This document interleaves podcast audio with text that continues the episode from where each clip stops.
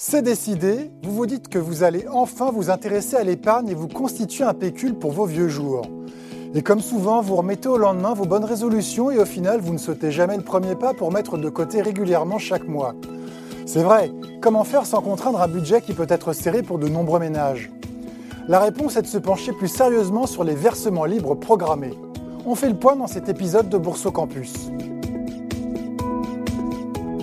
Basiquement, un versement libre programmé consiste à investir tous les mois le même montant sur un support d'épargne. C'est une opération qu'il est possible d'effectuer sur des placements qui ont les faveurs des ménages. Assurance vie bien sûr, mais aussi plan épargne retraite, le PER. Il faut signaler qu'elle existe aussi sur des placements boursiers comme le PEA ou le compte titre, mais cela reste plus confidentiel et tous les acteurs du marché ne le proposent pas. Pour autant, le versement libre programmé, nous l'appellerons VLP, reste assez peu utilisé par les épargnants car peu connu, sauf en ce qui concerne le plan épargne logement, le PEL. Vous avez sans doute souscrit un PEL par le passé et votre conseiller a dû vous expliquer qu'il fallait respecter un minimum de versement de 540 euros par an. Ce qui paraît une grosse somme dit comme cela, mais il vous a tout de suite rassuré en vous indiquant que vous pouviez verser 54 euros tous les mois pour respecter cette obligation. Et là, ça paraît tout de suite plus faisable et indolore pour vos finances. Eh bien, le VLP fonctionne exactement de la même manière sur les autres supports précédemment évoqués, à la différence qu'il n'y a aucune obligation et que vous pouvez les commencer et les interrompre à tout moment. Vous vous dites que vous n'irez pas bien loin en versant 50 euros ou 100 euros par mois pour vous constituer une épargne. Eh bien, détrompez-vous, car non seulement vous versez sans y penser, mais avec la capitalisation des intérêts, votre pécule va mécaniquement augmenter. Les avantages du versement libre programmé diffèrent selon le support sur lequel on l'utilise. Prenons le cas de l'assurance vie. En effectuant des VLP sur votre contrat, vous pouvez au choix les affecter sur le fonds en euros, le support le plus sécuritaire d'un contrat. Mais avec un rendement moyen en 2021 qui tutoie 1% sans compter le poids de l'inflation, la capitalisation des intérêts ne fera pas d'étincelle. Vous pouvez également utiliser le VLP de manière plus active en prélevant tous les mois la même somme depuis le fonds en euros et en l'investissant vers des unités de compte, les supports boursiers intégrés au contrat que vous aurez préalablement sélectionnés. Quel intérêt me direz-vous?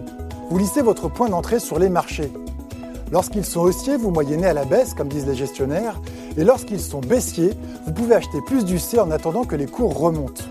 L'option fonctionne quelle que soit la configuration du marché et elle a pour objectif d'aboutir à une meilleure rémunération de votre épargne. Dernier avantage, elle est gratuite sur les contrats en ligne et comme dit précédemment, vous pouvez la stopper à tout moment.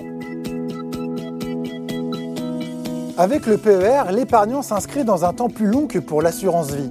Sauf exception, l'argent investi sur un PER ne pourra être touché qu'au moment de la retraite. Dans cette optique, la mise en place d'un VLP peut avoir pour objectif de se constituer un capital pour améliorer sa pension de retraite. Dans la mesure où la majorité des PER du marché sont calqués sur le fonctionnement d'une assurance vie, la VLP s'utilise de la même manière.